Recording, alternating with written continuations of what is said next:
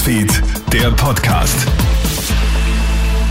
Hallo, einen schönen Abend. Ich bin Clemens Draxler mit einem kleinen Update aus unserer Nachrichtenredaktion.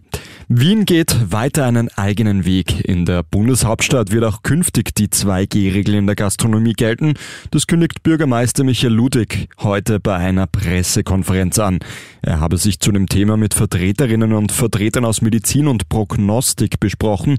Die Pandemie ist noch nicht vorbei, sagt Ludwig. Von daher werden wir in diesem äh, Bereich in Wien bei der 2G-Regelung in der Gastronomie vorerst bleiben, weil wir der Meinung sind, dass wir damit weitere Ansteckungen verhindern können. Der Handel wechselt hingegen auf 3G, auch die Sperrstunde wird auf Mitternacht zurückverlegt.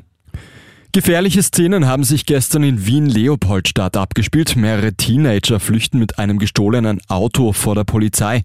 Der 18-Jährige rast dabei mit seinem 13-jährigen Beifahrer mit 100 kmh durch eine 30er-Zone. Die Polizei wollte den Lenker anhalten, weil er so jung aussieht. An einer Kreuzung springen die Teenager dann aus dem Fahrzeug und flüchten in unterschiedliche Richtungen. Das Auto rollt die Straße hinunter. Die Polizei kümmert sich zuerst um das Fahrzeug. Wenig später können können die beiden Burschen aber gestellt werden.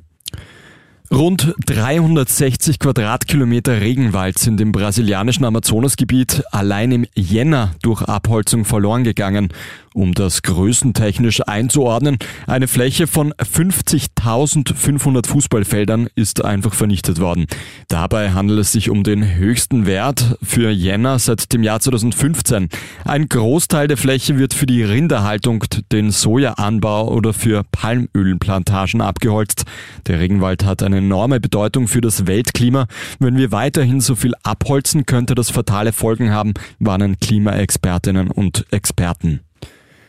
Und zum Schluss noch eine richtig coole Meldung in eigener Sache. Der sogenannte Radiotest, also die Quotenerhebung für die heimischen Radiosender zeigt, Krone Hit hat im vorigen Jahr massiv zugelegt.